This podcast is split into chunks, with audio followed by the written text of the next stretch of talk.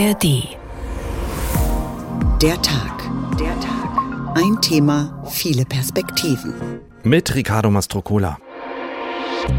Ich habe wirklich nichts gegen Tauben, aber also es ist das ekelhafteste, was es gibt. Kot, Federn, man kriegt es halt auch nicht ab. Das ist sehr unangenehm. Also manchmal spritzt das dann. Tauben, die regelmäßig gefüttert werden, begeben sich nicht auf diese aggressive Futtersuche. Damit die Tiere nicht verhungern. Das sind Haustiere, die ausgesetzt wurden, mehr oder weniger. Wir möchten ein Stadttaubenprojekt mit der Reduzierung der Eier. Die Tauben werden von mir im Brutgeschäft quasi überlistet, indem ich ihnen Gipseier unterschiebe. Das ist das Effektivste, um die Taubenpopulation zu reduzieren. Und das Problem ist, dass die Taube die Menschen Menschen polarisiert. Friedenssymbol oder lästige Dreckschleuder, Ratte oder Rennpferd der Lüfte. Je nach Betrachtung ändert sich das Image der Taube ziemlich dramatisch. Sie spielt eine wichtige symbolische Rolle in der Religion, in der Kunstgeschichte, sogar in der Friedenspolitik, ist zugleich in vielen Städten zur Plage geworden. Aber wir wollen ja nicht pauschalisieren. Nicht jede Taube gleicht der anderen. Die Vögel gelten als schlau, haben ihre Rolle im Ökosystem natürlich und es gibt viele verschiedene Taubenarten, wie zum Beispiel die Stadttaube, womit wir wieder beim Problem wären. Oder sind es nur wir Menschen, die ein Problem haben mit der Taube? Intensiv, pflegebedürftig, sind Tauben besser als ihr Ruf? So hätten wir die Sendung heute nennen können, haben wir aber nicht, sondern haben in der Redaktion nach einer noch treffenderen Formulierung gesucht. Dann haben plötzlich alle laut gelacht, als diese Idee aufkam, die wir uns dann auch, für die wir uns dann auch entschieden haben und die ich Ihnen jetzt präsentieren darf. Kack-Image, Tauben sind besser als ihr Ruf. Das ist der Titel dieser Sendung und natürlich finden Sie sie und auch alle anderen Folgen wie üblich in der App der ARD Audiothek. you Welches Bild flattert Ihnen zu, wenn Sie an Tauben denken? Vielleicht das Bild der Tauben im Stadtpark, die sich um Brotkrumen streiten. Vielleicht die Taubenkolonie unter der Bahnhofsbrücke und darunter der mit vertrocknetem Kot bedeckte Bürgersteig oder gar das gurrende Taubenpärchen auf dem eigenen Fenstersims, wo man sie wirklich nicht haben will. Nein, die Stadttaube hat kein gutes Image, was sie nicht verdient hat und weswegen wir heute ein bisschen an ihrem Image arbeiten wollen. Wir reden mit einem Fachmann für Brieftauben, haben mit einem Naturschützer und Ornithologen, mit einer Kunsthistorikerin, die sich mit Friedenssymbolen auskennt und gleich mit HR-Reporterin Joelle Westerfeld, die gerne über Tauben, besonders Stadttauben, berichtet. Warum, das erfahren wir gleich nach ihrem Bericht über das Leben der Tauben in Frankfurt. Sie haben einen richtig schlechten Ruf. Stadttauben. Sie machen Dreck, sie fressen aus Mülleimern und es gibt viele von ihnen. Was viele Menschen nicht wissen, Tauben sind kluge Tiere. Sie können sich viel merken, leben sehr sozial. Und auf unseren Straßen geht es ihnen nicht gut. Sie sind unterernährt, krank und werden überfahren. Für ein besseres Taubenleben kämpft die Frankfurterin Gudrun Stürmer. Eine kleine blonde Frau von heute 70 Jahren. 1982 fand sie zum ersten Mal einen verletzten Vogel und kein Tierheim wollte ihn aufnehmen. Ich habe auch deutlich dieses, diesen Unterschied gespürt. Also das sind Tiere, Hunde und Katzen. Und das ist eben eine Taube. Aus einer privaten Rettungsaktion wurde ein Engagement von über 40 Jahren und ein Verein, das Frankfurter Stadttaubenprojekt. Das Projekt betreut einen Hof für Tauben sowie drei sogenannte Taubenschläge. Also hier in dem Taubenschlag sitzen die Tauben, sie schlafen hier und vor allen Dingen sie brüten hier. Und das ist der Knackpunkt. Dadurch, dass wir die echten Eier, die Gelege durch diese Gips- oder Kunststoffeier austauschen, reduziert sich der Bestand. Den Bestand begrenzen. Das ist wichtig, denn Stadttauben sind keine Wildvögel, sondern Nachfahren von Haustieren. Ein menschengemachtes Problem. So gezüchtet, dass sie das ganze Jahr lang brüten, sich also dauerhaft vermehren. Die Folge viel Nachwuchs, der nicht ernährt werden kann und eine Ansammlung von Dreck und Kot. Dieses Problem hat auch die Stadt erkannt. Die Taubenschläge werden von städtischer Seite aus unterstützt. Außerdem wurde schon 1970 ein Fütterungsverbot ins Leben gerufen. Auf ihrer Website appelliert die Stadt an Bürgerinnen und Bürger, dies einzuhalten. Leider sieht man dennoch immer wieder, wie Mitbürger aus falsch verstandener Tierliebe ganze Tüten mit Körnern und Brot auf die Straße leeren. Damit die Taubenhäuser angenommen werden, muss das Fütterungsverbot jedoch eingehalten werden. Auch Krankheiten werden immer wieder mit Tauben in Verbindung gebracht. Dabei hat sich schon vor 25 Jahren das BGVV, also der Vorgänger vom Bundesinstitut für Risikobewertung, dazu positioniert. Tauben übertragen nicht mehr Krankheiten als andere Tiere auch. Trotzdem hält sich das Vorurteil hartnäckig. Gudrun Stürmer will die Sicht ihrer Mitmenschen auf die Tiere ändern. Wir brauchen die Tauben ja nicht zu lieben. Das, das, also es verlangt auch kein Tierschützer. Aber das Wenigste, was man erwarten kann, ist Respekt. Respekt vor der Taube, Respekt vor dem Leben. Das sollten wir vor jedem Tier haben. Die Stadttaube. Sie wird geliebt und gehasst. Für die einen ein grauer Vogel, der Dreck macht. Für die anderen ein cleveres Tier, das ein gutes Leben verdient. Joel Westerfeld gehört also zu denen, die die Tiere als clever erkannt haben und denken, dass sie ein gutes Leben verdienen. Und was wir in jedem Fall noch melden müssen, gerade an diesem Tag, Gudrun Stürmer aus dem eben gehörten Bericht erhält für ihren Einsatz für die Stadttauben den Deutschen Tierschutzpreis. Da können wir nur sagen, herzlichen Glückwunsch. Und dazu passt das folgende Lied jetzt. Ehrlich gesagt überhaupt nicht, aber man kommt einfach nicht an Georg Kreisler vorbei, der 1955 dieses Lied im Vorbeigehen geschrieben hat und für das er vermutlich für immer in Erinnerung bleibt, obwohl er das selber eigentlich gar nicht gut findet und er habe ja so viele andere gute Songs geschrieben, das hat er mal in einem Interview gesagt. Aber naja, wir tun es trotzdem, weil die Taube ja auch so polarisiert, passt es eben doch, das Lied vom Taubenvergiften im Park. Sonne ist warm und die Lüfte sind lau. Gehen wir Tauben vergiften im Park. Die Bäume sind grün und der Himmel ist blau. Gehen wir Tauben vergiften im Park. Wir sitzen zusammen in der Laube und jeder vergiftet eine Taube. Der Frühling, der dringt bis ins innerste Mark beim Taubenvergiften im Park. Ja, ist schon ziemlich gemein. Georg Kreisler hatte in der Zeitung gelesen, dass in der Stadt Wien Tauben vergiftet werden, weil sie jemandem wohl zu lästig waren und er machte daraus eben sein Liedchen. Womit wir wieder beim Thema wären, bei den Tauben mit dem schlechten Image. Joel Westerfeld, jetzt bei mir im Studio. Eben haben wir deinen Bericht gehört. Du bist bei uns, weil du dich tatsächlich sehr für Tauben auch privat interessierst. Wie kommt's, dass du angefangen hast, dich mit Tauben zu beschäftigen? Ja, ich bin natürlich irgendwie auch so groß geworden mit diesem Narrativ von die Taube ist ganz dreckig und doof. Aber ich bin auf dem Land groß geworden und mit 19 bin ich in eine Großstadt gezogen und habe dann irgendwann gedacht, ich habe gar keine Natur mehr um mich rum. Und dann habe ich gemerkt, doch, weil mhm. ich habe ja die Tauben um mich herum und die sind ja da. Und dann habe ich angefangen, die mal ein bisschen genauer zu beobachten und habe wirklich auch eine aktive Entscheidung getroffen und gesagt, doch, ich mag die jetzt. Und habe ganz viel Liebenswertes entdeckt. Was zum Beispiel? Ähm, das sind zum Beispiel sehr soziale Tiere. Die leben in monogamen Partnerschaften ihr Leben lang, die brüten gerne am selben Platz. Also die sind so ganz bodenständig, finde ich. Und dann, ich finde die auch einfach süß mit ihren Knopfaugen und wie die laufen, das ist einfach auch niedlich. Okay. Spielt da vielleicht auch der Gedanke mit, dass äh, wir Menschen uns die Stadttaube selbst herangezogen haben? Im Bericht äh, hast du es ja auch genannt, die Stadttaube ist ein menschengemachtes Problem. Haben wir da eine Verantwortung? Ja, auf jeden Fall. Ich denke sowieso, wir haben für alle Tiere eine Verantwortung, weil wir sehr viel Raum einnehmen auf dieser Welt, weil wir diese Städte gebaut haben und die Tiere sind nun mal da. Die Stadthauben ganz besonders, weil wir sie über tausende Jahre gezüchtet haben. Dann wollten die Leute sie nicht mehr haben und gut, jetzt haben, haben wir das Problem halt. Jetzt sind sie halt da und irgendwie müssen wir mit ihnen umgehen. Was macht die Tauben aus deiner Sicht so besonders, außer dass sie schlau sind und soziale Tiere sind? Ich weiß gar nicht, ob sie unbedingt so was Besonderes sind. Besonders finde ich eher, wie willkürlich der Mensch eigentlich entschieden hat, dass sie doof ist. Okay. Weil ähm, manche Tiere finden wir süß und andere finden wir irgendwie blöd und geben das immer so weiter. Also ich glaube, eigentlich ist das Image das Spannendste an der Taube. Aber sie ist natürlich, wie gesagt, auch liebenswert. Aber sie macht eben auch Mist. Sie macht auch Mist. Stichwort Kack-Image. Sie macht auch ziemlich viel Mist, was viele Leute aber nicht wissen dass ähm, dieser, dieser sehr flüssige weiße Kot mhm. der Taube Ähm, das ist, weil die meistens Durchfall haben, weil ähm, die halt unsere Essensreste fressen, oft Fastfood, was nicht gut für die ist, vertragen sie nicht, davon kriegen sie Durchfall. Das heißt, wir sind auch noch schuld daran, dass sie diesen Mist machen, äh, der, der sie krank macht. Also sie essen unseren Müll.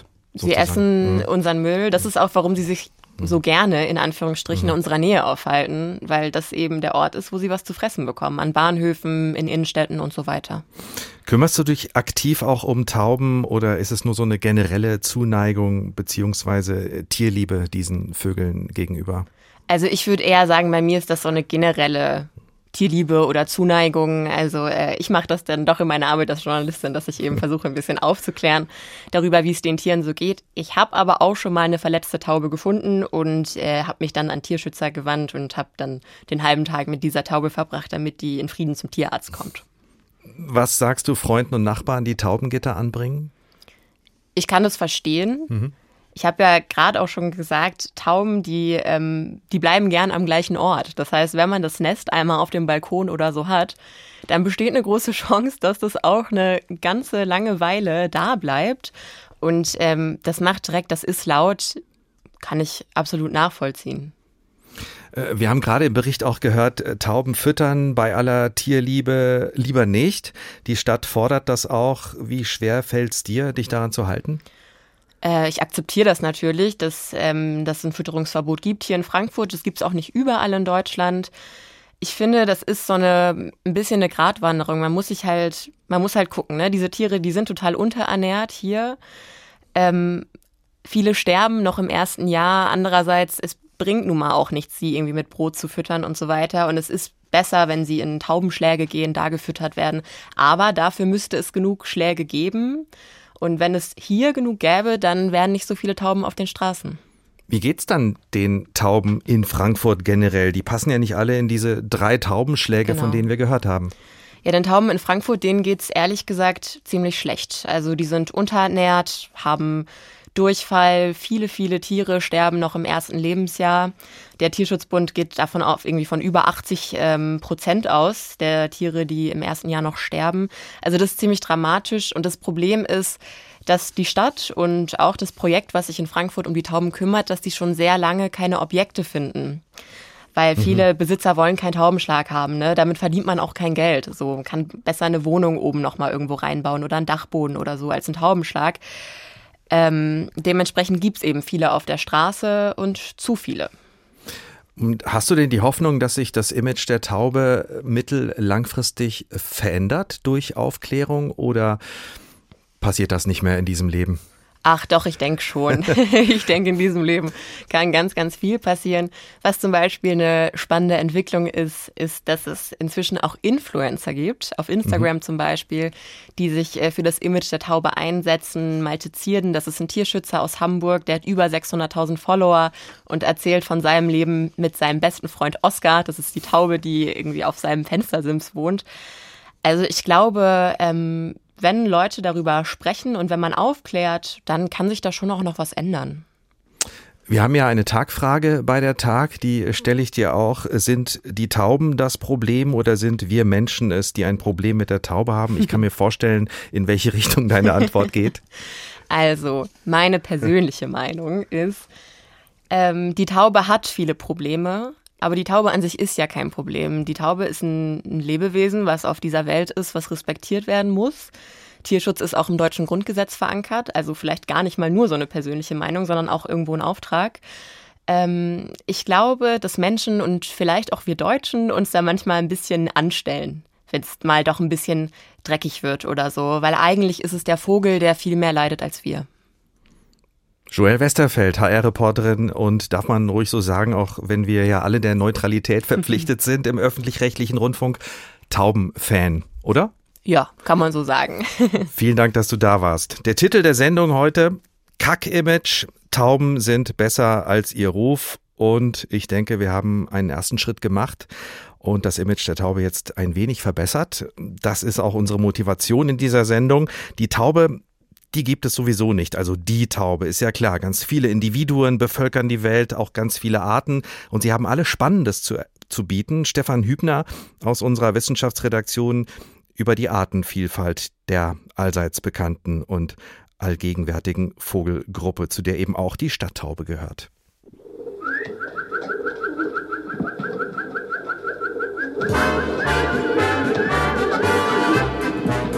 Mein schönstes Hobby ist der Taubensport.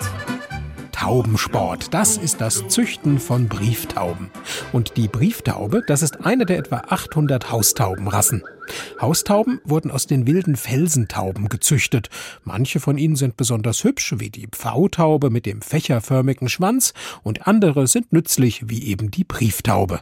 Die wurde auf gutes Orientierungsvermögen gezüchtet und auf zügiges Fliegen. Dadurch eignet sie sich bestens zum Überbringen von Nachrichten. Ich habe eine Brieftaube in meinem Sold, die ist gar ergeben und treu. Apropos Treue, dass Tauben zum Symbol von Treue und Liebe wurden, das lag an einer Fehlannahme antiker Naturwissenschaftler. Die dachten nämlich, Tauben fehlt die Gallenblase und deshalb seien sie frei von allem Bitteren und Bösen.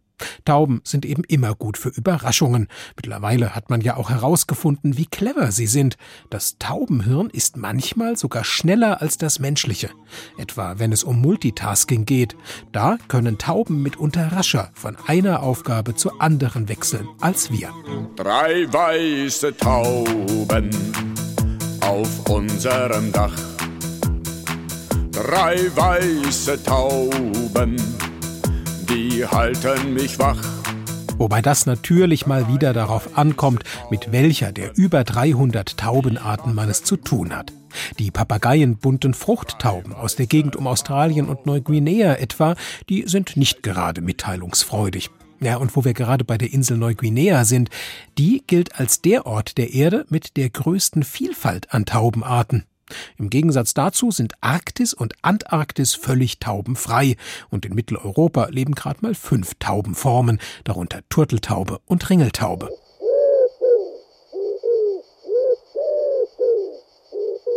Als größte Tauben gelten die Krontauben aus Neuguinea. Die werden etwa so groß wie kleine Truthennen. Von den kleinsten Tauben, wie dem lateinamerikanischen Zwergtäubchen, da könnte man hingegen fast schon zwei in einer Hand halten.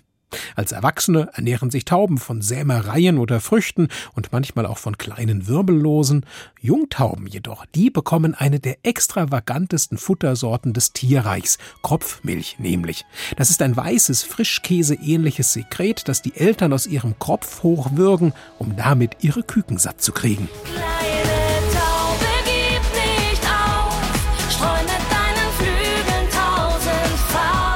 Was man übrigens auch noch erzählen sollte, einige der seltensten Vogelarten der Welt sind Tauben, wie das brasilianische Blauaugentäubchen.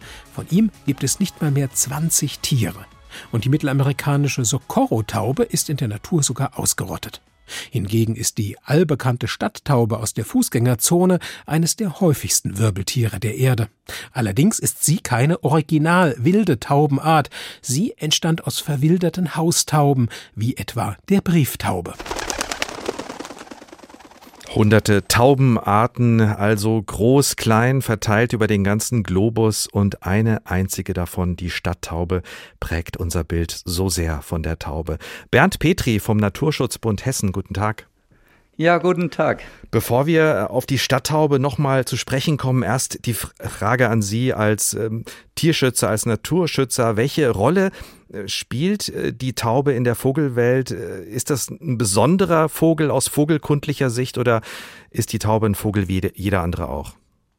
Naja, wir haben ja gerade von Stefan Hübner gehört, dass es sehr viele verschiedene Taubenarten gibt. Und wir hatten dann auch sehr schön den Klang der Ringeltaube gehört. Guckurugu.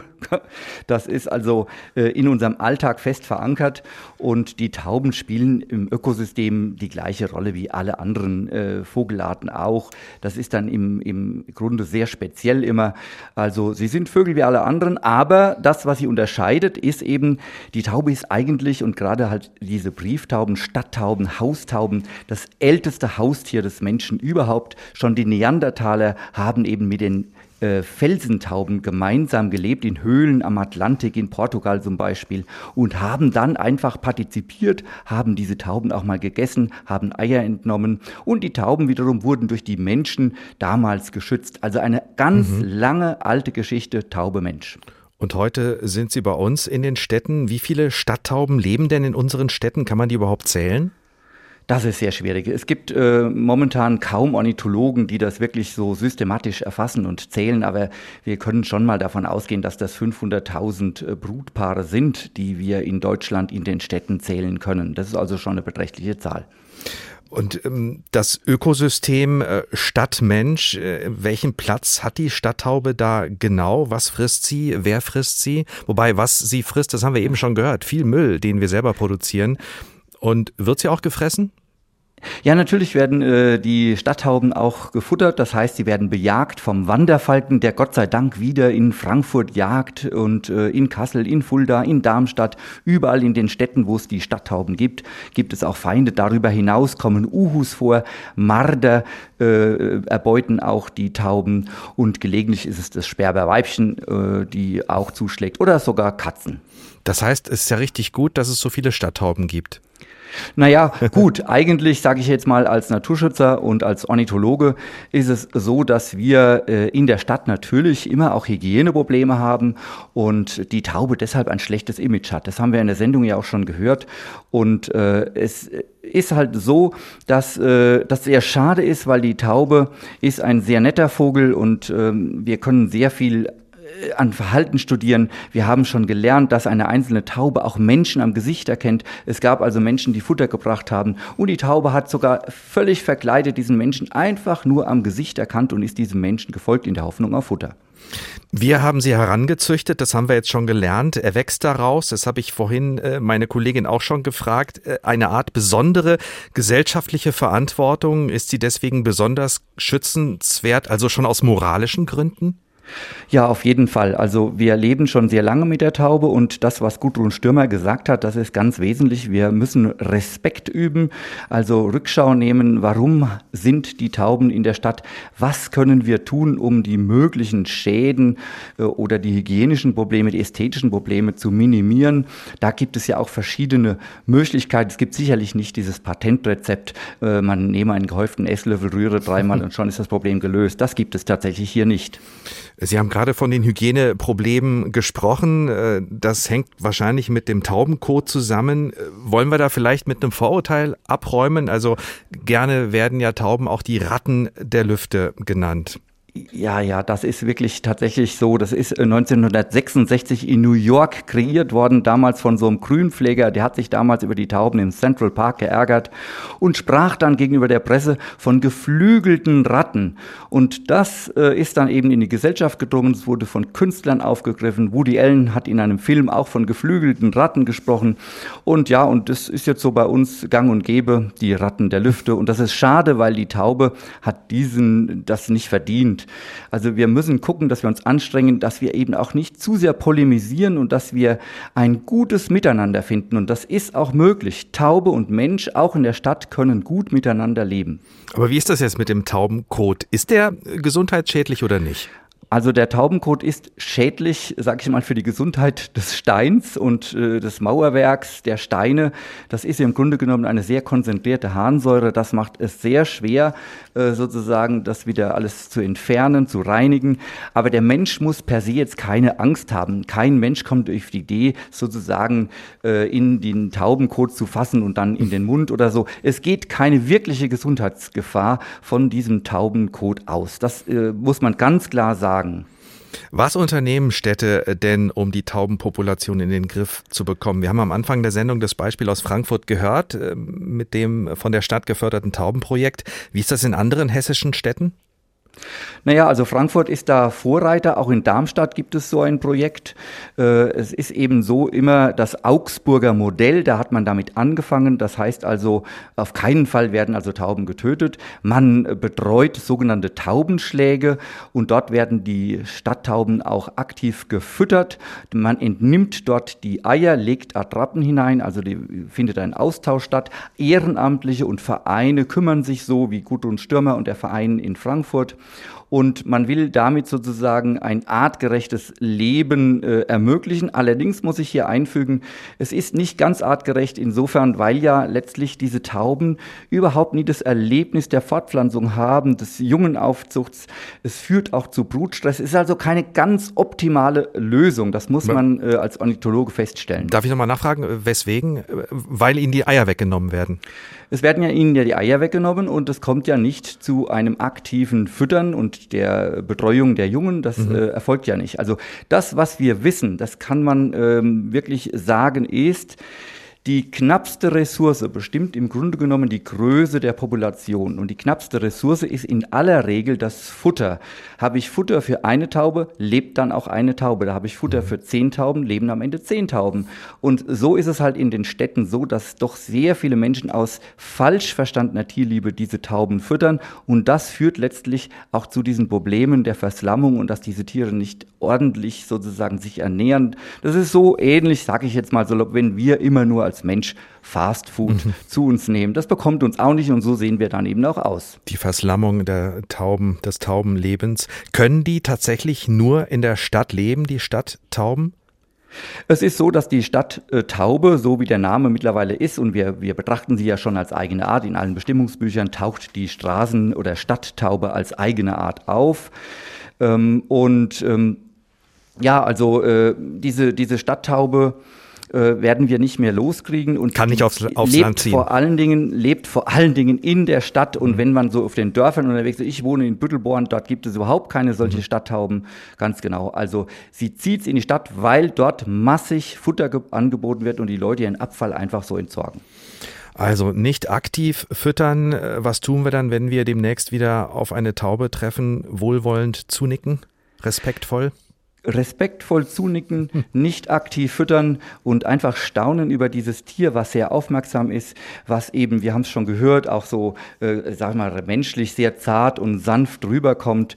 Äh, aber sie hat es doch auch in sich, sie ist äh, strategisch gut aufgestellt. 20 Prozent der Brut sind Kuckuckskinder. Das ist immer eine erfolgreiche Strategie, um mhm. sich maximal fortzupflanzen. Also wir müssen der Stadttaube nicht aktiv helfen mit Zufütterung. Das ist nicht notwendig. Unsere Tagfrage noch, Herr Petri, sind Stadttauben ein Problem oder haben nur wir Menschen das Problem mit den Tauben? Wir Menschen haben das Problem mit den Tauben in der Stadt und wir müssen uns da entspannen und zurücknehmen und den nötigen Respekt üben. Vielen Dank, Bernd Petri vom NABU Hessen. Danke für diesen Einblick in die Vogelwelt der Tauben, insbesondere der Stadttaube. Der Titel unserer Sendung Kack-Image. Die Taube ist besser als ihr Ruf. Der Tag ein Thema, viele Perspektiven. Okay, ich muss immer noch schmunzeln, äh, wenn ich an die Redaktionssitzung denke, bei der wir uns auf diesen Titel geeinigt haben. Die Taube, besser als ihr Ruf. Machen wir mal ein dickes Ausrufezeichen dran und wir arbeiten hart weiter an der Imageverbesserung. Und wie die Brieftauben, über die wir gleich auch im Detail reden, reisen wir ein Stück durch die Welt, schauen nach Ägypten, in die Hauptstadt Kairo und in die Welt von Emat, einem Haustaubenzüchter.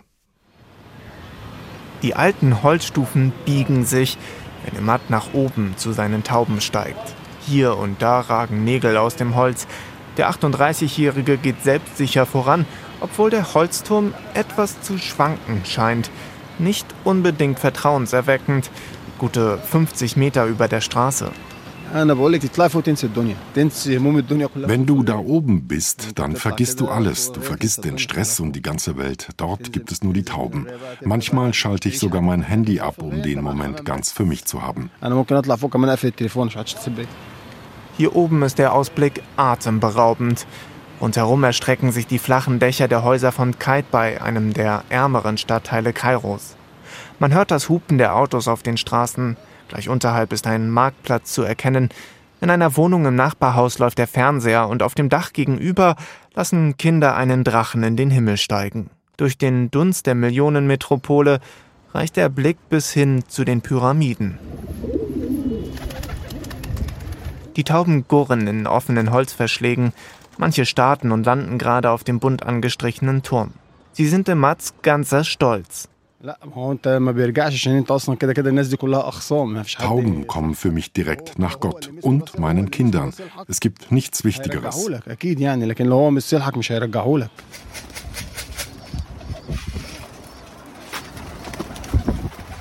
Aus einer Metalldose schüttet Demat etwas Futter in eine Schale.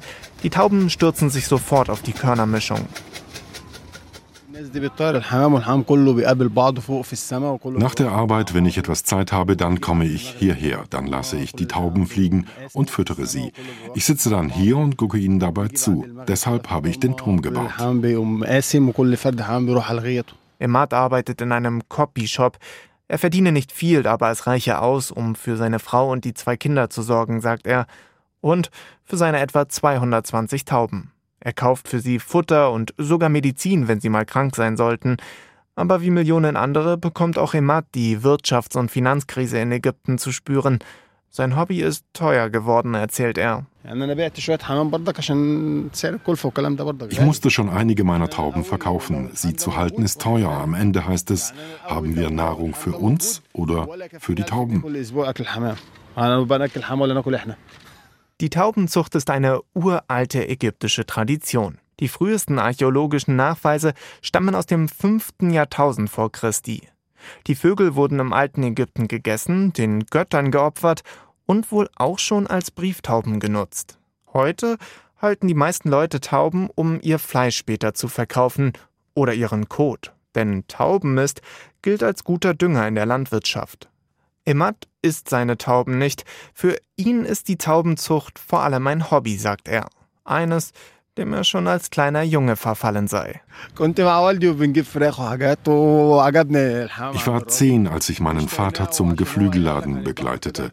Er kaufte damals einige Tauben, die er zu Hause schlachten wollte. Aber als wir wieder zurück waren, sagte ich ihm, dass er sie nicht umbringen soll. Ich wollte sie behalten und aufziehen, und er hat zugestimmt. So hat alles begonnen. Vor allem auf den Dächern der einfachen Viertel Kairos stehen viele der selbstgezimmerten Taubentürme. Sie sind mal fünf mal zwanzig Meter hoch und einige Meter breit. Die meisten sind bunt lackiert. Hunderttausend soll es davon in ganz Ägypten geben. Nur in Emats Familie, da kennt die Begeisterung Grenzen. Keiner aus meiner Familie hat einen Gefallen an diesem Hobby gefunden. Meine Kinder interessiert die Taubenzucht nicht. Und es ist auch gut so. Sie würden damit ihre Zeit verschwenden, so wie ich. Manchmal bin ich stundenlang hier oben und gucke meinen Tauben zu, vor allem im Winter. Die Tauben von Emad ziehen noch einmal ein paar Runden am Himmel, während über den Dächern der Stadt langsam die Sonne untergeht. Der 38-Jährige verteilt noch etwas Futter und sperrt dann die Holzverschläge zu. Unten in den Straßen, da pulsiert das Leben der Millionenmetropole Kairo. Aber hier oben, auf dem wackeligen Holzturm über den Dächern, hier herrscht Frieden. Frieden, da haben wir es wieder. Den Gedanken heben wir uns noch für das Ende der Sendung auf, wenn wir über die Taube als Friedenssymbol sprechen.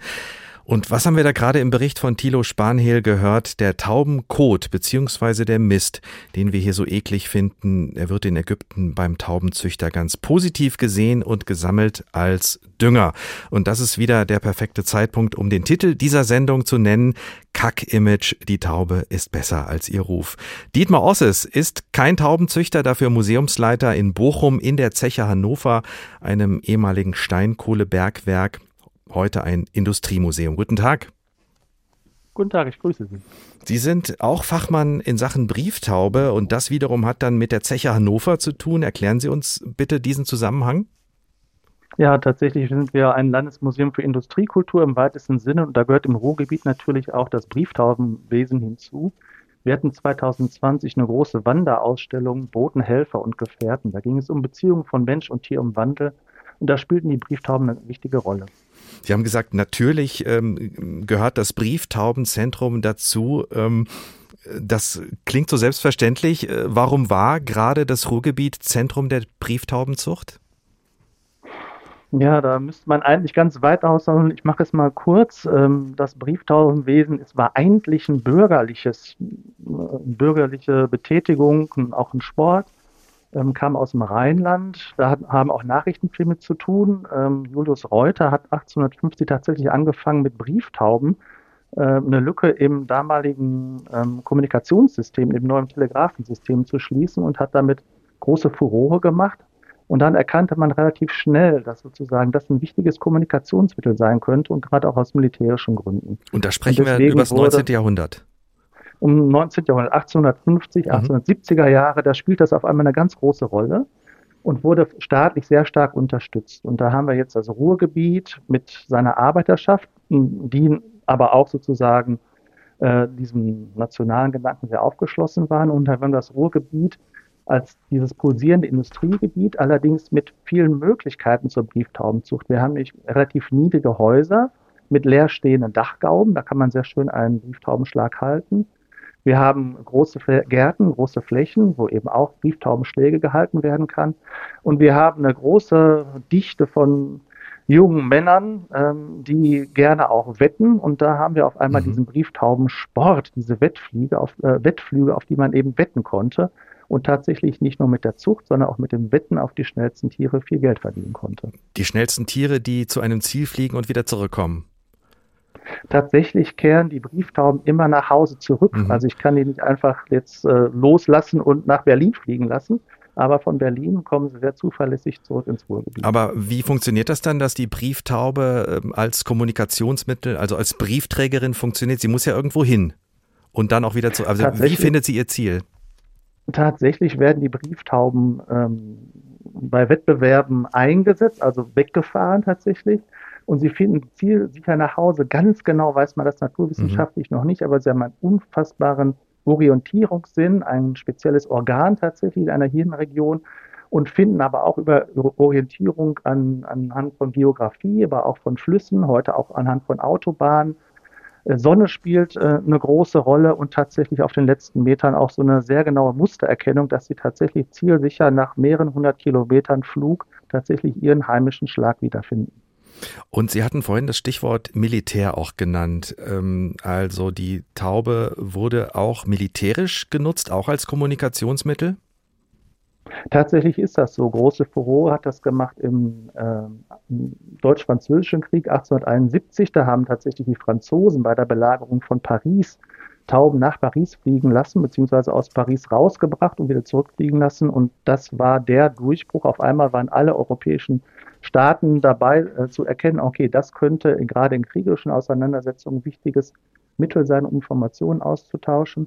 Dann wurde zielgerichtet in Deutschland äh, tatsächlich ein militärisches Brieftaubenwesen äh, mhm. ausgestattet mit festen Garnisonen, wo äh, Brieftauben stationiert waren und vielen, vielen Initiativen und Prämien, staatlichen Prämien für Brieftaubenvereine, denn der Staat selber konnte das nicht unterhalten, aber die Vereine mussten sich verpflichten, ihre Brieftauben im Kriegsfall zur Verfügung zu stellen und bekamen dafür äh, Vorteile, Prämien und tatsächlich auch gesetzliche Regelungen, gegen das Abschießen von Brieftauben, mhm. denn das war gang und gäbe damals, weil die viel auf den Feldern äh, sich bedient haben an dem, was dort eingebaut wurde.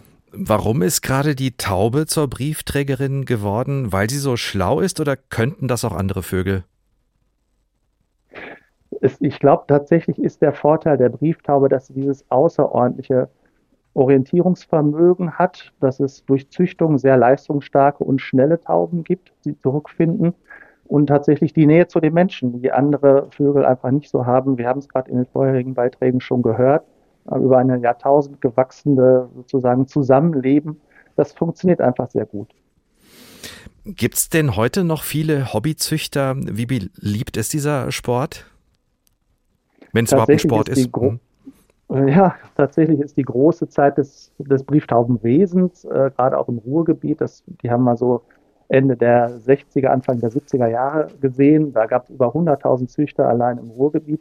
Die Zeiten sind vorbei, jetzt sind es ähm, weniger als 30.000. Es gibt aber eben noch sehr viele, die das allerdings heutzutage wirklich eher als Hobby betreiben. Also sozusagen die Brieftaubenzucht, der Umgang mit den Tieren, das ist vielen Menschen das Wichtige. Natürlich gehört äh, für viele Züchter dann auch der, der Wettkampf dazu, also das Einsetzen, Auflassen und das Beobachten, wer am schnellsten nach Hause kommt. Das ist allerdings wirklich heutzutage Liebhaberei mhm. und eher Anlass zum geselligen Beisammensein. Und das darf man wirklich nicht vergessen. Dieses ganze Brieftauben-Wettfliegen hat außerordentlich viele Anlässe gestiftet, um zusammenzukommen. Man traf sich in den Verein, man musste den Reiseplan aufsetzen, man hat sich über das Züchten ausgetauscht, man musste dann jedes Wochenende und muss auch bis heute die Brieftauben wegbringen, damit die gemeinsam zum Auflassort gebracht werden. Früher hat man in der Eckkneipe gewartet, dass sie wiederkamen, beziehungsweise dass dann die Zeiten ausgewertet wurden.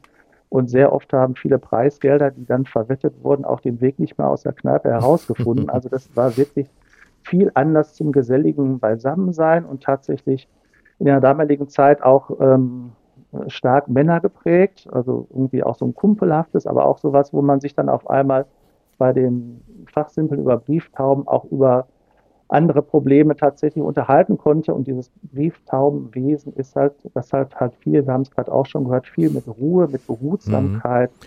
mit so ein bisschen runterkommen zu tun. Und das ist auch was, was heute noch sehr geschätzt wird. Klingt ein bisschen wie das Angeln, wo sich auch viele treffen, um runterzukommen. Sie haben gerade vom Feiern gesprochen und vom, von gemeinsamen Veranstaltungen. Äh, da traue ich mich zu fragen, ähm, werden oder wurden da auch gebratene Tauben serviert?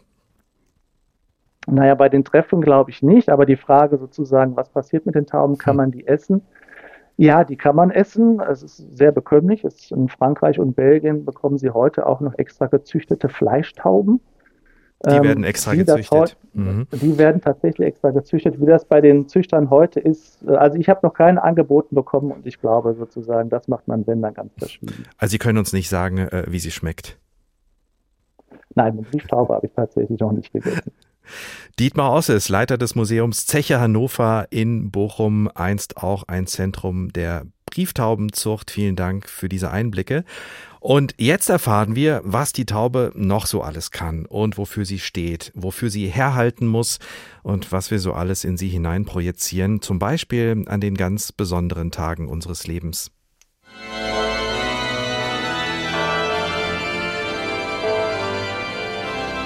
Zur Hochzeit läuten nicht nur die Glocken. Manche Brautpaare lassen auch weiße Tauben in den Himmel steigen, als Glücksbringer für ihre Ehe und weil es so romantisch und andächtig aussieht. Tierschützer sind von diesem Brauch überhaupt nicht angetan. Viele Tierschutzorganisationen warnen, Hochzeitstauben aufzulassen, sei pure Tierquälerei. Oft würden die Tauben in viel zu kleine Transportboxen gepfercht, von allen möglichen Leuten angetatscht und dann an einem fremden Ort einfach in die Luft geworfen. Tierleid sei keine gute Grundlage, um einer Ehe Glück zu wünschen.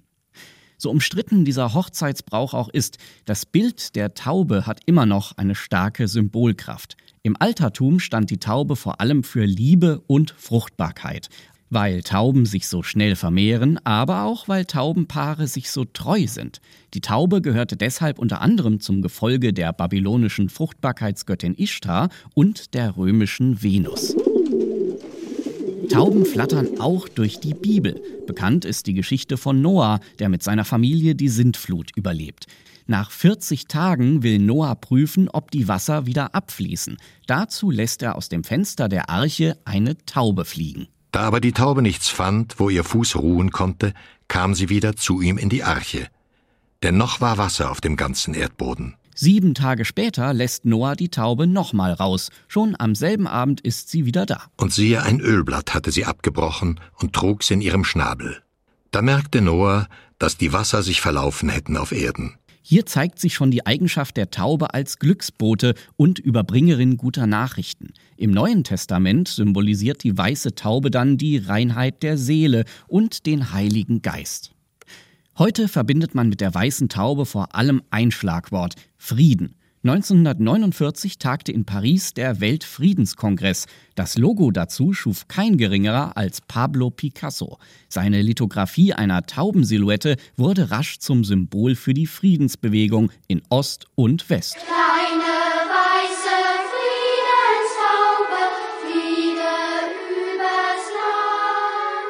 Die Taube verkörpert Gewaltverzicht und Arglosigkeit. Weltweit ist sie das Friedenssymbol schlechthin. Und das, obwohl gerade Tauben häufig im Krieg eingesetzt wurden. Im Ersten Weltkrieg wurden Brieftauben mit in die Schützengräben genommen. Wenn der Feind die Telegrafenleitungen zerstört hatte, blieben als letzte Möglichkeit die Tauben, um Nachrichten ins Feldlager zu schicken. Tauben mussten sogar Luftaufklärung leisten. Die Vögel wurden mit selbst auslösenden Minikameras bestückt und flogen dann über die Frontlinien, sozusagen als lebendige Drohnen. In der Zeit des Kalten Krieges nutzten Agenten beider Seiten Brieftauben, um den eisernen Vorhang zu überwinden.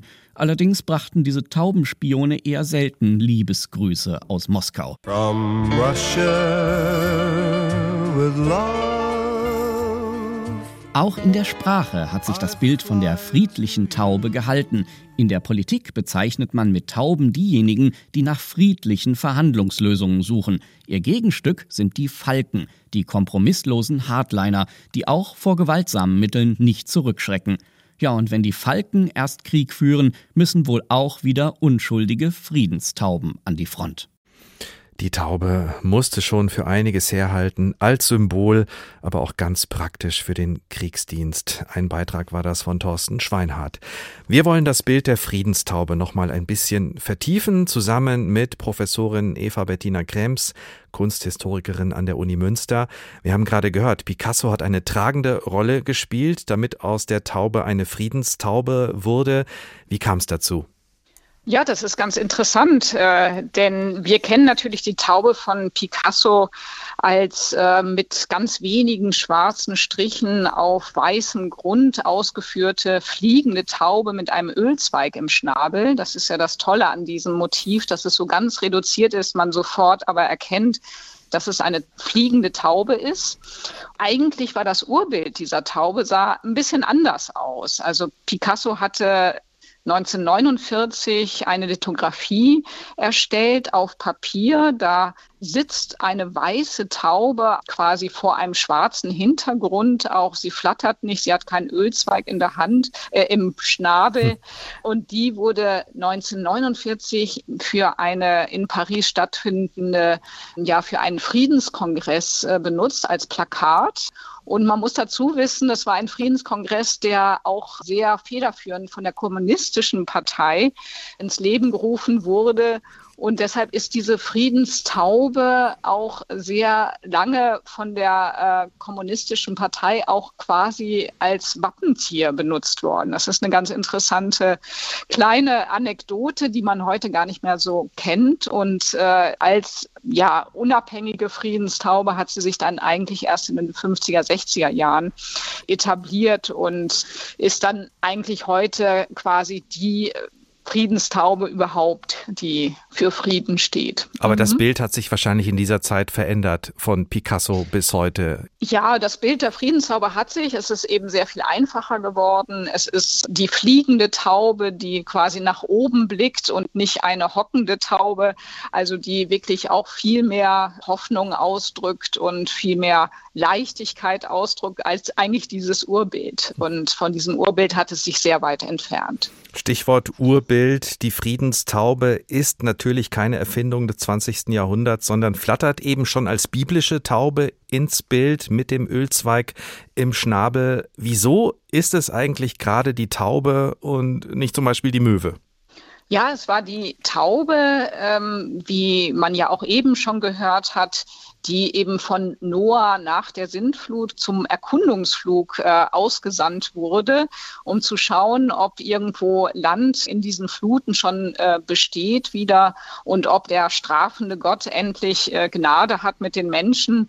Und das war eben eine Taube. Und diese Taube kommt dann wirklich mit diesem Ölzweig im Schnabel zurück. Und das ist eben dann der Auftakt äh, für Hoffnung und letztendlich dann auch für, ja, im Grunde den wiedergeschlossenen Frieden des Gottes mit den Menschen. Und deshalb ist es definitiv die Taube und nicht die Möwe. Und diesen Gedanken hat sich der christliche Glaube, hat sich die Kirche offenbar aufgehoben, auch durch die Jahrhunderte hinweg. Die Friedenstaube als Bild, als Idee. Welche Rolle hat sie über die Jahrhunderte gespielt in der Kirche, in der christlichen, auch in der Kunst? Die Taube ist eigentlich ähm, sehr oft auch im Zusammenhang mit Friedensallegorien zu finden. Es gibt eine ganz schöne und sehr aufwendige Inszenierung sogar mit einer Taube, denn ein Papst, Innozenz X. war das, der wurde 1644 ähm, zum Papst ernannt. Es war ja am Ende des Dreißigjährigen Krieges, am Anfang der Verhandlungen zum Westfälischen Frieden. Und dadurch, dass der Papst selbst Pamphili heißt mit Familiennamen. Und als Wappentier die Taube hat, äh, wurde ihm bei seiner Inbesitznahme des Vatikans eine Art Apparat äh, auf die Piazza Navona gebaut, wo eine riesige Arche Noah gebaut wurde. Und aus dem Familienpalast der Pamphili dann eine künstliche Taube flog auf diese Arche Noah zu mit einem riesen Spektakel, Feuerwerk. Und äh, das sollte natürlich symbolisieren, dass der neue Papst dann der Friedensbringer sein würde im Rahmen dieses ja eigentlich Religionsfriedens. Und das ist vielleicht die monumentalste Inszenierung einer Friedenstaube mitten in Rom. Normalerweise wurde es vor allem bildlich äh, festgehalten in, in äh, Fresken oder in Altarbildern. Aber so eine tolle Inszenierung mit einem Feuerwerk, das ist schon eher selten. Die Friedenstaube, äh, ist sie auch als Symbol zu finden in anderen Religionen, also im Judentum zum Beispiel oder im Islam? Also ich würde sagen, dass äh, die Taube als Friedenssymbol vielleicht nicht eine so große Rolle spielt im Judentum oder im Islam, aber sie hat auf jeden Fall auch dort sehr viele positive Konnotationen. Es ist kein bedrohliches Symbol, aber nicht unbedingt wirklich als reines Friedenssymbol. Man muss aber dazu sagen, dass ich denke, dass sich diese vor allem von Picasso geformte Taube durchaus als ein Friedenssymbol auch über alle Religionen hinweg längst etabliert hat, sodass äh, dass es vielleicht nicht gar nicht mehr religionsspezifisch als Friedenssymbol zu benennen ist. Die Taube muss sich die Rolle als Friedenssymbol aber auch teilen. Äh, mit welchen anderen Bildern, Ideen konkurriert die Taube da? Also früher würde ich sagen, hatte die Taube gar nicht so die Pole Position ähm, bei den Friedenssymbolen. Da finden wir sehr viel häufiger wirklich Allegorien des Friedens, die sogenannte Pax, die so als äh, weibliche Figur dargestellt wurde. Und dann ist die Taube irgendwie so dabei, ähm, also eher als Attribut und nicht unbedingt als äh, Hauptdarstellerin. Aber spätestens jetzt äh, seit dem 20. Jahrhundert glaube ich, dass die Taube ziemlich vorneweg ist, wenn jetzt jemand gefragt würde, was können Sie sich als Friedenssymbol vorstellen, dann ist es in erster Linie die Taube. Aber viele denken, glaube ich, auch an den Regenbogen. Diese Regenbogenflaggen äh, sind ja auch wirklich ein weit verbreitetes Symbol für Frieden, aber auch für, für Gleichheit, für, für Hoffnung. Übrigens auch ein altes, äh, sozusagen alttestamentliches Motiv als Zeichen Gottes für einen Frieden mit den Menschen hat er den Regenbogen quasi erschaffen. Also von daher auch das hat einen religiösen Bezug. Heutzutage, glaube ich, sind es auch bestimmte Slogans, Schwerter zu Flugscharen oder Frieden schaffen ohne Waffen, die zumindest im deutschsprachigen Raum sehr beliebt sind. Also es gibt schon eine ganze Reihe von konkurrierenden Symbolen für Frieden. Aber wir bleiben heute bei der Taube und kommen zum Ende der Sendung. Und da wollte ich Sie nochmal fragen, Frau Krems, was haben Sie persönlich für ein Bild von der Taube nicht als Symbol, sondern als echtes Tier, als Stadttaube? Ja, also da muss ich gestehen, da habe ich ein bisschen ein gespaltenes äh, Verhältnis solange sie nicht äh, in unserer Dachrinne nisten, was sie nämlich gerne tun, finde ich Tauben als Überlebenskünstler so im Stadtraum eigentlich sehr faszinierend. Also das ist ja äh, schon eine tolle Möglichkeit, das zu beobachten, wie sie sich äh, trotz aller Widrigkeiten sehr dominant erweisen. Aber es ist jetzt nicht unbedingt mein Lieblingsvogel, muss ich sagen. Muss er auch nicht werden. Aber dieses zwiespältige Verhältnis, das passt irgendwie zur Sendung. Immerhin, Eva Bettina Krems, Kunsthistorikerin von der Uni Münster, weiß die Leistungen der Taube zu schätzen als Friedenssymbol und als Überlebenskünstlerin in der Stadt. Kack-Image, die Taube ist besser als ihr Ruf. Machen wir jetzt mal drei Ausrufezeichen dran und ich ändere jetzt nachträglich nochmal schnell ohne Absprache mit der Redaktion den Titel der Sendung. Zum Beispiel so, liebe Taube auf dem Dach, Du bist ein überaus interessanter, spannender, unterschätzter Vogel, auch wenn es mittlerweile ganz schön viele von dir gibt und du viel Mist machst, der übrigens nicht gesundheitsschädlich ist. Okay, ist ein bisschen lang geworden, hätte in der Redaktionssitzung sowieso keine Chance gehabt. Was wir aber wirklich bewiesen haben, das Image, das an der Stadttaube klebt, das hat sie einfach nicht verdient. Sie finden diese Sendung wie immer auch in der App der ARD Audiothek zum Nachhören oder Weiterteilen und Empfehlen. Und Stichwort empfehlen, falls Sie weiter in die Welt der Tiere eintauchen wollen, zum Beispiel mehr über diebische Elstern, schlaue Hunde oder Frösche hören wollen, die Herzen brechen, dann hören Sie rein in den Podcast Wie die Tiere, produziert von Radio Bremen und zu finden natürlich auch in der App der ARD Audiothek. Wir von der Redaktion der Tag freuen uns, wenn Sie uns schreiben, uns Ihre Meinung sagen, uns Anregungen geben. Sie finden uns wie immer auf hr2.de oder hrinforadio.de. Diese Woche in der Redaktion Juliane Ort, Isabel Reifenrath, Oliver Glab, Thorsten Schweinhardt und für die Technik Gabriele Zahn. Mein Name ist Ricardo Mastrocola. Ich wünsche Ihnen noch einen schönen Tag. Der Tag. Der Tag. Ein Thema, viele Perspektiven.